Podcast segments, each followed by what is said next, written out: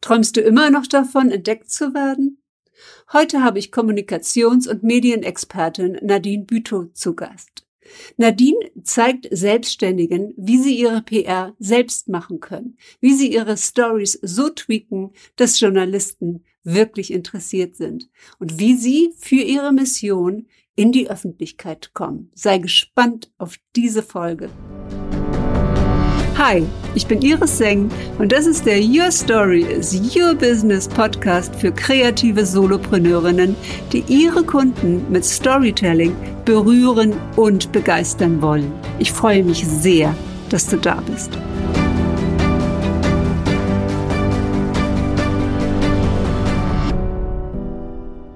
Herzlich willkommen zu den Live Stories. Heute habe ich Kommunikations- und Medienexpertin, die Publicity Queen Nadine Bütow zu Gast. Nadine, ich freue mich sehr, dass du da bist. freue mich auch sehr. Danke für die Einladung, Iris.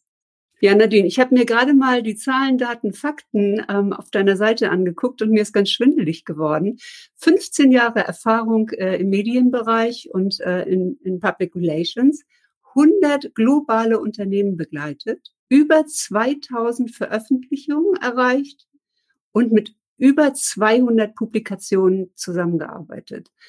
Und ähm, ich meine, das ist natürlich hier schon eine Messlatte, die ist sehr hoch. Und du hast dich ja im Laufe deines Lebens verändert und machst heute PR für Selbstständige. Also das ist das, womit du im Moment rausgehst. Du hast auch für Unternehmen gearbeitet oder tust das auch noch. Mhm. Und du bist Feministin, ja, du hast Female Leadership dir auf die Karte geschrieben, bist auch in dem Bereich aktiv. Du bist auch Hausfrau und Mutter mit zwei Kindern. Also auch du musstest dir diesen Timeslot hier ja jetzt wirklich frei halten und organisatorisch hast du da auch immer einiges zu tun. Nadine, was ist im Moment für dich die schönste Story? Also wir hören ja so viele kritische Nachrichten. Wir hören, dass die Menschen Ängste haben, ja, dass die Online-Welt immer mehr eine Rolle spielt in unserem Leben. Wo findest du im Moment die schönen Stories oder was ist deine schönste Story im Moment? Also die schönsten Stories finde ich, wenn ich von Menschen höre, die es geschafft haben, aus diesen negativen Geschichten rauszukommen. Also einen Weg zu finden, sich freizuschlagen von, von pandemischen Eindrücken, ähm, von, von Depressionen, die sich auch immer wieder auftun oder ähm, von Menschen, die verstanden haben, dass, ähm, dass, dass es gut ist zu verstehen, wie man mit der Situation umgehen kann und sich weiterhin Gutes tun kann. Das belebt mich immer, wenn ich sowas höre. Und mit Blick auf, ähm, auf die äh, PR für Selbstständigkeit oder auf die Pressearbeit finde ich es auch immer wieder klasse, weil das ist das, wonach Journalisten suchen, wenn es gelingt, mit einer positiven Geschichte in die Medien zu kommen. Ne? Ähm, man hört immer so viel Negatives. Es ist ja auch klar, weil wir haben gerade mit super vielen Umbrüchen zu tun. Aber trotzdem ist ein großer Appetit dafür positive Geschichten, weil die Menschen auch sich danach sehnen, weiterhin positiv inspiriert zu werden. Und wenn es gelingt, als Selbstständiger oder als Unternehmerin mit einer Geschichte in die Medien zu kommen, die genau das erreicht und andere Menschen erreicht und inspiriert, dann macht mich das glücklich. Ja, wunderbar. Ein ganz, ganz äh, wunderbarer ähm, Aspekt, äh, finde ich. Und ähm, du bist ja jemand, der sich als Brückenbauer versteht zwischen Journalisten, weil du auch diesen Beruf kennst. Ja, du weißt auch um die Not der Journalisten und du weißt auch, wie es ist, wenn man sichtbar werden möchte. Und es gibt ja, denke ich, ähm, so einen Traum, ja, den vielleicht jede hier träumt, die als Solopreneurin unterwegs ist. Ich werde entdeckt. Also jemand wird auf mich aufmerksam, äh, wird auf meine Story aufmerksam und ich brauche überhaupt nichts dafür zu tun. Ich werde entdeckt und werde einfach gefragt, ob ich in, in ein Magazin komme, ob offline oder online. Und du sagst auf der anderen Seite, ja, Mede, du kannst aber auch lange da sitzen und warten oder du nimmst selbst in die Hand, ja, und machst deine PR selbst. Ähm, wie bist du auf diesen Ansatz gekommen, PR für sich als Unternehmerin selbst zu machen? Also selbst äh, unterwegs zu sein, sich das selbst anzueignen? Ja, also nach der langen Erfahrung als äh, Strategieberaterin für Kommunikation bin ich ja dann in die Selbstständigkeit rein und hatte auch ganz viel Kontakt mit UnternehmerInnen, ähm, den ich vorher nicht so hatte. Und dann hat man ja immer so einen Blick auf die, äh, auf die Medien und auf die Medienlage und mir ist immer wieder aufgefallen, dass es immer die gleichen Leute sind, die zu Wort kommen, die gleichen Unternehmen sind, die zu Wort kommen. Und auf der anderen Seite hast du UnternehmerInnen, Solo-Selbstständige, die so tolle Ideen haben, aber es nicht schaffen, mit diesen Ideen durchzudringen. Also sie einer breiteren Öffentlichkeit äh, zur Verfügung zu stellen oder sichtbarer zu werden damit, obwohl sie es eigentlich verdient hätten. Das heißt, es gibt Top-Stories da draußen, aber entweder äh, man geht Pressearbeit nicht an, weil man es vielleicht nicht kennt, weil man damit nicht vertraut ist, oder äh, man hat es probiert, aber ist an etlichen Hirnen gescheitert und am Ende ist man nicht durchgedrungen zu den Medien. Und das ist das, was ich verändern möchte. Also ich möchte diesen Stimmen, diesen wirklich coolen Geschichten da draußen, die von selbstständigen UnternehmerInnen angestoßen werden, ähm, eine Bühne geben. Und ich möchte ihnen helfen, wie sie den Weg daraus finden und auch selbstbewusst genau diese Geschichten nach draußen tragen können. Denn die haben das Potenzial, ja, ich habe es vorhin erwähnt, positive Geschichten braucht das Land gerade jetzt. Die haben das Potenzial, was zu verändern. Ne, das ist die eine Seite und die andere Seite, du kannst auch nach innen sehr viel verändern, wenn du mit der Pressearbeit startest. Medienarbeit immer auch direkt positive Auswirkungen hat auf deine Geschäftsentwicklung. Absolut, also das kann ich bestätigen. Wir haben ja vor einem Jahr zusammengearbeitet. Äh, ich habe erst einen Kurs bei dir belegt und äh, das war das Mediendebüt. Ähm, und danach habe ich mich entschieden, mit dir weiterzugehen im Eins zu eins. Ähm, und was ich festgestellt habe in der Arbeit mit dir, ist, ähm, wir haben ja mein Thema geschärft. Also ich bin ja mit, mit immer noch mit gefühlt vielen Themen gekommen. Wir hatten äh, das Thema Storytelling natürlich für mein Side-Business als Kernthema, aber dann gab es auch Gelegenheiten als Sidepreneurin, also über Nebenbeschäftigung, gerade mit dem Start der Corona-Zeit und ähm, ich war in Kurzarbeit, also mit diesem Thema rauszugehen, wenn sich eine Gelegenheit ergibt. Ähm, und das war immer alles für mich immer noch so ein bisschen diffus und du bist immer klarer geworden immer kleiner und äh, du bist ja auch diejenige, die dann gesagt hat, Storytelling ist viel zu generisch, Iris. Mit Storytelling, äh, wenn du da einen Journalisten ansprichst, ja, da schüttet der kein Dopamin aus, ne? Also wenn da so eine, so eine Meldung kommt, ne? Weil Stories sind inzwischen auch, ja, sozusagen State of the Art, dass man mit einer Story mhm. kommt. Es ging um biografisches Storytelling. Wie, wie arbeitest äh, du da auch in Gruppen, dass man, dass man sozusagen auch seinen Kanal findet? Weil im Grunde genommen ist das, was du machst, auch eine Seite von Personal Branding. Ja, das stimmt absolut. Das, was du gerade beschrieben hast, ist so ein ganz typisches Phänomen. Also entweder man ist in der Situation, man sagt, ich habe gar keine Themen, ich weiß nicht, worüber ich sprechen soll. Oder man hat so viele Themen, dass man überhaupt nicht weiß, wo man zuerst anfangen soll, wie man sich priorisiert und so weiter. Und was ich in Gruppen mache, ist genau diesen Prozess zu führen. Also zum einen erstmal wirklich das 360-Grad-Bild abzubilden. Was gibt's da draußen eigentlich für Geschichten über mich? Was kann ich über mich erzählen? Und äh, im Mittelpunkt steht immer eine wesentliche Frage, die ich allen stelle und die lautet, wofür möchtest du bekannt sein? Ja. Mhm. Äh, und das ist häufig natürlich das Expertenwissen, das du schon hast. Aber es tun sich auch häufig andere Themen auf, die man dann mit reinfließen lassen kann, sogenannte Brückenthemen. Für die Medienarbeit mit Journalisten ist es wichtig, dass man sich sozusagen auch in, in, in Nischenthemen bewegt, damit man sich abgrenzen kann von vornherein äh, von, von, der, ähm, von der Welle an Informationen, die schon da draußen bestehen. Ne? Und dass man dann auch in der Lage ist, sich diese Stories ähm, zu kreieren. Also es ist das eine, wenn man ein Thema für sich hat, aber die Frage ist, wie geht man dann mit diesem Thema um? Und das Gesamtbild zum einen erstmal abzubilden und dann zu schauen, okay, wie möchte ich mich jetzt eigentlich priorisieren? Worauf möchte ich mich fokussieren? Und was, welches Thema, welche Story zahlt denn auch potenziell auf mein Business ein? Ne, das ist ja auch nicht bei jedem Thema darüber, das ich erzählen könnte, gegeben. Und das ist die strategische Komponente, die total wichtig ist, wenn man die Medienarbeit dafür nutzen möchte, um sein Business äh, aufzubauen. Also seine E-Mail-Liste zum Beispiel zum Wachsen zu bringen oder mehr Kunden für seinen Kurs zu gewinnen ähm, oder generell andere Kundengruppen anzusprechen. Ne? Das muss man vorher glatt ziehen, damit man auch in der Lage ist, die richtigen Stories für sich zu finden. Und das ist etwas, das ich sozusagen in der Gruppe schule, aber eben auch im, Coaching, im Gruppencoaching immer wieder versuche zu schärfen und, und die Menschen da ähm, einen klaren Blick, einen Blick drauf zu bekommen, damit, ähm, damit genau das gelingt und man am Ende mit wirklich mit einem bunten Strauß an vielen tollen Geschichten rausgehen kann und die Journalisten anbieten kann was ich faszinierend fand, ist, dass du auch nochmal aus der anderen Perspektive guckst. Also nicht nur, wo möchte ich gerne sichtbar sein? Also ich möchte jetzt gerne mal in die Vogue oder in die Brigitte Woman oder irgendwie was in Emotion, also in irgendeine schicke Frauenzeitschrift, sondern ähm, du regst ja auch an aus der Perspektive der spezifischen Zielgruppe zu gucken und äh, zu recherchieren, wo ist denn eigentlich meine Zielgruppe? Und ich war wirklich bass erstaunt, wie weit diese Medienlandschaft ist. Also was für eine Fülle von verschiedenen Möglichkeiten. Also man hat immer nur so zwei, drei Adressen ähm, im Kopf, wo man ja mhm. auch selber recherchiert oder unterwegs ist. Wie geht man denn die Recherche an, wo die eigene Zielgruppe ist? Hast du da einen Tipp hier für die Community?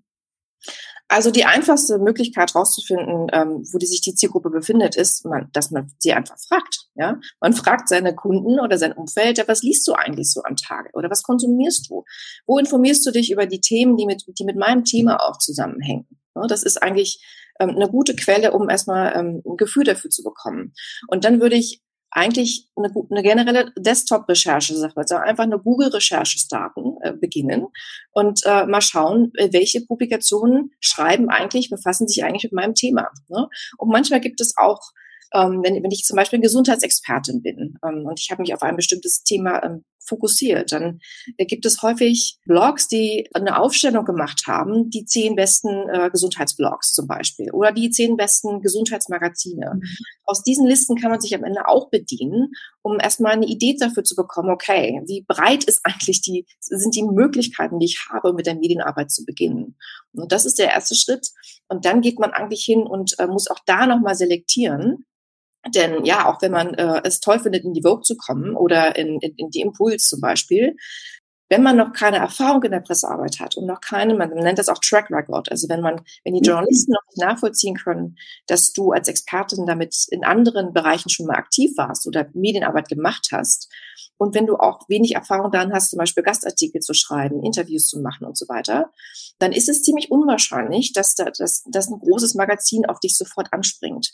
Ne, das heißt, es ist gut, wenn du Referenzen hast, über die Medienarbeit, aber zum Beispiel auch solche Dinge wie eine sogenannte Media Bio auf deiner Seite. Also ja. eine äh, absolut. Das, das ist also Martin, wie oft ich äh, die gedankt habe auf Knien, ja, dass wir diese Media Bio gemacht haben, ja, wo, wo echt, weil weil klar, ich werde für Konferenzen angefragt, also Online-Konferenzen angefragt oder ähm, wenn ich hier auch irgendwo ein Interview gebe, mhm. auf dem Podcast bin, ja, und jedes Mal ähm, habe ich mein, mein Porträtfoto jetzt abgespeichert, mein Pressefoto sozusagen, ja. dass ich einen einheitlichen Ausdruck nach draußen habe. Und dann habe ich meine Media Bio und da stehen auch genau meine wichtigsten Links mit drin. Und die haben wir zusammen geschrieben. Und äh, ich, ich stecke das Ding dann immer raus und ich lasse auch immer ganz stolz oben drüber Media Bio stehen. Ja, absolut. ja, genau so muss es sein. Ich war jetzt gerade bei einem Online-Kongress, wo es so um so Soulpreneurinnen auch ging. Ja. Ganz, ganz schön. Aber die Rückmeldung war, also sowas wie von dir habe ich von keiner anderen äh, zurückbekommen, sowas Professionelles. Und da habe ich gedacht, ja, ist einfach doch so, dass man so ein bisschen seine Hausaufgaben auch machen muss und gucken muss, wie guckt jemand anderes drauf. Und einfach auch, wenn du sagst, bei Pressearbeit, wir sind ja auch durchgegangen, ähm, wo ich überall schon in, ich bin jetzt mal runtergeschrieben, wo ich überall schon Gast gewesen bin. Äh, erstens ist bei dieser Arbeit merkt man erst, oh mein Gott, das ist so viel, wo ich schon Veröffentlichungen habe, die ich überhaupt gar nicht genutzt habe. Ich habe die einmal eine nach mhm. der anderen gemacht, aber sie sind nicht mal zusammengeschrieben. Und die Ernüchterung war natürlich auch, als du dann gesagt hast, naja, also man muss davon jetzt dann aber auch dann die rausnehmen, ja, die ein bisschen besonders sind und jetzt nicht noch irgendwie Klein Kleckersdorf, ähm, war ich auch, ich auch auf der Bühne gestanden, ähm, damit dazu nehmen. Nadine, du bist ja auch Moderatorin, kannst professionell sprechen. Du hast eine Leadership, bist im Bereich Leadership aktiv. Läuft es im Moment? Engagierst du dich da für die Gleichberechtigung von Frauen? Ja, ja, ich bin äh, sozusagen Mitglied der Digital Media Women, äh, beziehungsweise ja. arbeite im Berliner Quartier hier mit und wir kümmern uns darum, dass Frauen sichtbar werden. Das ist sozusagen auch das, die große Mission der Digital Media Women. Und ähm, ja, da laufen ganz verschiedene Sachen. Also unter anderem noch eine Kampagne für Unternehmen. Wir sind immer noch auf der Suche nach, äh, nach Unternehmen, die auf der Führungsspitze 30 Prozent mindestens ähm, an Frauen im Management haben. Und die interviewen wir dann, weil wir herausfinden wollen, welche Treiber eigentlich dazu führen, dass Frauen langfristig auch in der Unternehmensspitze da sein können, also und auch, und auch wirken können. Denn häufig ist es so, dass Frauen dann eingestellt werden. Dann kommt äh, die Personalmanagerin und ähm, oder es wird ein, eine CFO äh, installiert und die geht aber nach einem halben Jahr wieder. Und das hat kulturelle Gründe. Und wir wollen herausfinden, welche kulturellen Gründe dafür verantwortlich sind, dass es eben, dass eben das Gegenteil auch eintreten kann. Also dass Frauen auch tatsächlich über sehr lange Zeit im Management aktiv sind. Und wir wollen damit eben andere Ins Unternehmen inspirieren, den gleichen Weg zu gehen und ihnen auch zu zeigen, guck mal, so ist es möglich, wenn der Wille dafür da ist. Also ja, ich engagiere mich da immer noch und werde es auch weiterhin tun, sofern es meine Zeit, meine Kräfte ähm, ermöglichen, mhm. weil das ein Thema ist, wo wir einfach nicht locker lassen dürfen.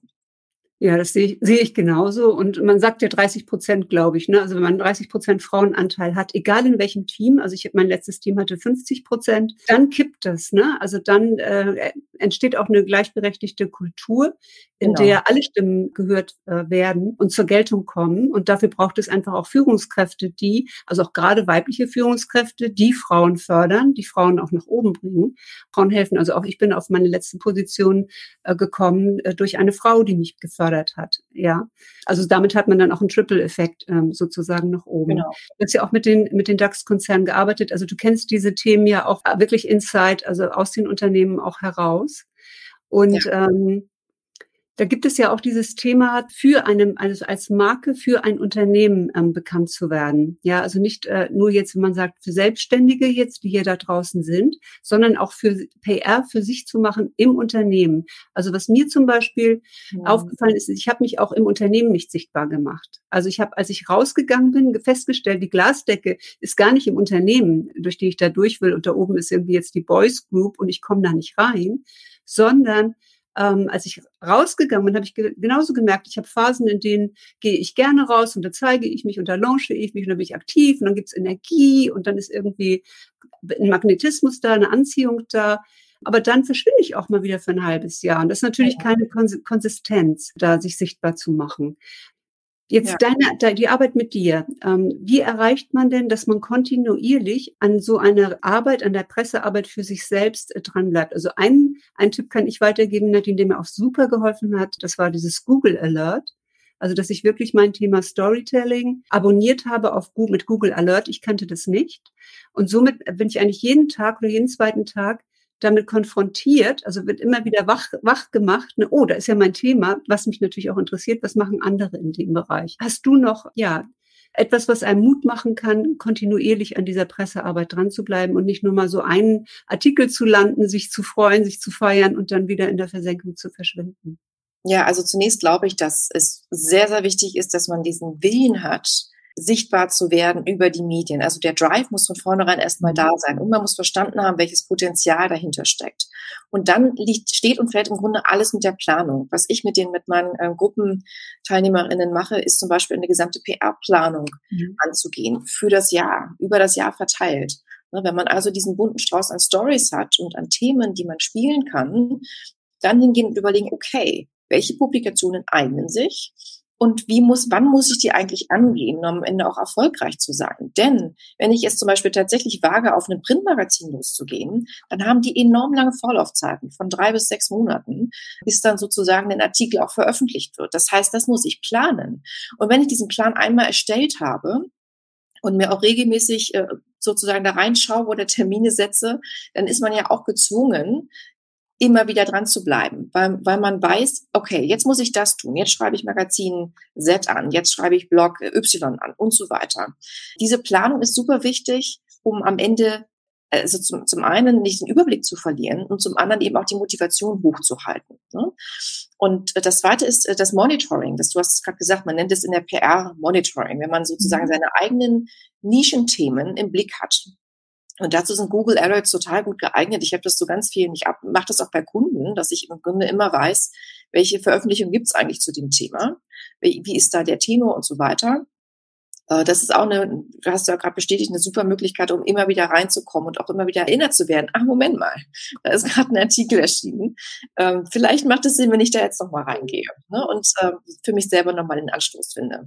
Aber ich glaube, am überzeugendsten auch für das Mindset ist die Planung. Die ist anstrengend und die ist nervig, mhm. aber wenn man sie einmal gemacht hat, dann steht das Ding und dann kannst du damit das gesamte Jahr überarbeiten. Übrigens auch mit Anlässen arbeiten. Ne? Wenn du diesen Anlasskalender, den gibt's auch in meinem Programm, äh, dann anschaust und guckst, okay, welche Anlässe im Jahr gibt's eigentlich, wo ich mich mit meinen Themen einbringen kann. Es ist einfach ein Batzen Arbeit am Anfang, aber es lohnt sich nachher, weil Pressearbeit einfach das, das für mich das höchste Gut ist an Anerkennung, wenn dann ein Artikel tatsächlich auch in einer Zeitung oder in einem Blog erscheint. Und es hat den größten Effekt auf dein Business. Also keine Marketingmaßnahme dieser Welt, auch kein Facebook-Ad, auch keine Kampagne können das ersetzen, was Pressearbeit für dich im Business erreichen kann. Und allein das sollte Motivator genug sein, um äh, zu sagen, ich gehe das jetzt an, ja, ich nehme das jetzt auch ernst. Ja, absolut richtig. Und was ich nochmal einen ganz wichtigen Punkt finde, ist auch ist zu schauen, ob man mit einem Journalistin oder einer Journalistin enger zusammenarbeitet. Also du kannst vielleicht nochmal von der Not der Journalisten berichten, die ja immer unter dem Druck sind, äh, dass veröffentlicht werden muss, dass sie eine tolle Story finden, dass sie einerseits viele äh, Zuschriften bekommen, mit denen sie nichts anfangen können, die dann daraus filtern müssen, ob das wirklich passt.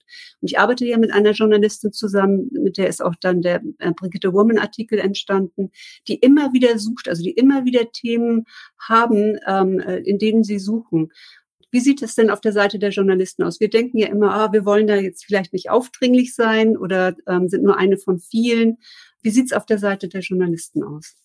Also Journalisten sind in einer Situation, wo sie permanenten Zeitdruck haben. Du hast es gerade erwähnt. Äh, und dieser Zeitdruck ist so hoch, weil wir immer gerne hingehen und sagen, naja, ich habe auch keine Zeit, ne? ich habe auch viel zu tun. Aber es ist bei Journalisten tatsächlich nochmal eine andere Nummer, weil die abhängig von der Publikation, in der sie arbeiten, teilweise über 100 E-Mails, 150 E-Mails, manchmal sogar mehr am Tag bekommen. Ähm, das sind E-Mails von, von PR-Leuten, äh, das sind Pressemitteilungen, die keinen Newswert haben, wie man so schön sagt. Das sind irgendwelche anderen komischen Anfragen und es ist einfach super schwer, äh, sie für ein Thema aufmerksam zu machen, für eine Story aufmerksam zu machen. Und auf der anderen Seite brauchen sie diese Geschichten aber, um ihre Blätter zu füllen ne? und immer weiterhin äh, redaktionell tätig zu sein. Also das ist die, dieses Dilemma, in dem sie stecken. Jetzt kommt on top natürlich noch hinzu, dass äh, zu Corona-Zeiten äh, der Druck nochmal erhöht wurde, weil die Redaktionen ausgedünnt sind, weil alle auch im Homeoffice arbeiten. Ähm, trotzdem ist der Druck, gute Geschichten zu finden. Und ich meine wirklich positive Geschichten zu finden. Also ich hatte das vor einem Jahr auch schon den Wetterkurs-Teilnehmerinnen äh, mitgegeben. Äh, jetzt sind die Medien immer noch auf der Suche nach Geschichten, die der Corona-Berichterstattung etwas entgegensetzen können, ja, und auch in Bezug zu Corona stehen. Also, welche Lösungen tun sich denn auf in einem gesellschaftlichen Feld, gesellschaftlichen Umfeld? Ähm, wie gehst du beispielsweise mit, mit diversen Problemen um? Ne, also all diese Inspiration, die aufkommt oder aufkommen kann, die Ideen, die man entwickeln kann, um dieser ganzen Negativität auch was entgegenzusetzen. Das ist der große Hunger der, der ähm, Redaktionen. Aber das ist genau der Grund, warum man es auch lernen muss, Stories zu schärfen. Also seine Geschichte, nicht nur die richtige Geschichte zu finden, sondern sie auch auf den Punkt aufzuschreiben in einer E-Mail. Denn der Journalist nimmt sich maximal zehn Sekunden Zeit. Und wenn der nicht sofort spürt, okay, das ist was für mich, dann bist du weg. Dann, äh, und meisten, in den meisten Fällen antwortet er dir noch nicht mal. Nicht, weil er unhöflich ist, sondern weil er einfach keine Zeit hat, mhm. diesen E-Mail zu antworten, diese E-Mail-Wellen ähm, zu antworten, die da auf ihn äh, reinbrechen jeden Tag. Äh, und deswegen ist das das Ausformulieren der Story das A und O, um am Ende auch erfolgreich zu sein, um, um sichtbar zu werden gegenüber dem Journalisten, um den Ton zu treffen, um die Perspektive des Journalisten auch zu treffen äh, und dann in den nächsten Schritt zu gehen und ähm, kontaktiert zu werden und äh, hoffentlich dann auch ein Ja zu bekommen. Wir haben ja über eine, eine gemeinsame Netzwerkschwester gesprochen, über Simone, wo wir beide komplett äh, begeistert sind, weil ja. du sagtest ja auch, da muss ein Warum dahinter stecken, also wenn man das richtig groß haben äh, möchte. Ne? Und Simone ist mit ihrer Mathe-Mission ähm, unterwegs. Wir haben zusammen ähm, jetzt im Sommer Kickstart auch gearbeitet und äh, ja, sie, sie will sozusagen dieses Leid, das äh, Familien, also sowohl Eltern als auch Kinder haben, ähm, wenn sie mit Zahlenproblemen haben, äh, lösen. Sie löst das sogar über einen Ansatz, in dem es überhaupt nicht ums Rechnen geht. Äh, das fand ich, fand ich sehr, sehr ähm, faszinierend. Und das ist doch so ein Projekt, sage ich mal, für die breitere Öffentlichkeit auch, oder? Ja, absolut. Es ist nicht nur für die breite Öffentlichkeit etwas, sondern es ist vor allen Dingen deswegen so relevant, weil es einen Punkt trifft, weil es ein Thema ist, das bislang noch gar nicht bespielt wurde. Also ich kann mich nicht daran erinnern, dass das mhm. Thema ähm, Mathe äh, und die Probleme, die psychischen Probleme, die sich auch auftun, äh, wenn man damit Schwierigkeiten hat, dass das in irgendeiner Form mal thematisiert wurde. Und das ist ähm, auch ein, ein wichtiges Kriterium äh, beim, äh, bei der Suche nach Stories, Äh, sie müssen das gewisse Etwas haben. Ja, es gibt ähm, eine Reihe von äh, von Attributen, die man Stories zuschreiben kann. Und eines ist davon beispielsweise, ist diese Story oder das Thema, das ich bespiele, schon stark öffentlich debattiert worden? Und wenn mhm. ja, in welche Richtung? Wo kann ich da eigentlich, mit welcher Haltung kann ich da denn reingehen, um nochmal einen neuen Impuls äh, da mit hineinzubringen? Oder welches gesellschaftliche Problem tut sich von dem Hintergrund meines Themas eigentlich auf? Ne? Welche Lösung kann ich auch anbieten? Also das ist wichtig, dass es bei Stories immer mitgedacht wird, weil das ist am Ende etwas, das dem Auftrag des Journalisten auch gerecht wird. Journalist ist eine Berufung. Ja? Journalisten zu sein ist eine Berufung. Und die sind deswegen Journalisten geworden, weil sie, es trifft nicht auf alle womöglich zu, aber auf die, die ich kenne und auch schätze sehr, die wollen etwas verändern mit ihrer Arbeit. Die wollen Themen anstoßen, die Menschen inspirieren. Die wollen Entwicklungen mit, mit beeinflussen. Die wollen Ge Debatten mitgestalten und so die Welt ein Stückchen besser machen. Und ähm, deswegen ist man auf der Suche nach genau diesen Themen, um äh, dieser Rolle, dieser Aufgabe, dieser gesellschaftlichen Aufgabe, die sie haben, auch gerecht zu werden. Ja, mich erinnert das jetzt gerade an einen Satz, den ich mir aufgeschrieben habe von deiner wunderbaren Webseite. Bin ganz, ganz begeistert, äh, wie du das gemacht hast, mit diesem einen Durchlauf und dann noch den, den Unterthemen. Aber dass man in einem Durchlauf auch ein Bild von dir bekommt, ganz klasse gemacht. Super, danke. Sehr, sehr schön. Du kannst die Welt nur verändern, wenn du dein Wissen mit anderen teilst. Ja, das ist es. Das ist es. Deswegen mache ich das auch. Ja, weil wir eben nicht davon abhängig sein sollten, dass immer wieder die gleichen zu Wort kommen, dass die gleichen Unternehmen sichtbar werden. Wir alle haben so viel zu geben. Jeder von uns hat ein Talent. Jeder von uns hat Wissen und eine Expertise, die kein anderer hat. Und das machen wir uns viel zu selten bewusst. Als Unternehmer ist man dann irgendwie damit beschäftigt, dass man nach links und rechts guckt und schaut, hm, na, der, der, der macht irgendwie das und der macht das und dieser Wettbewerb ist so und so aufgestellt.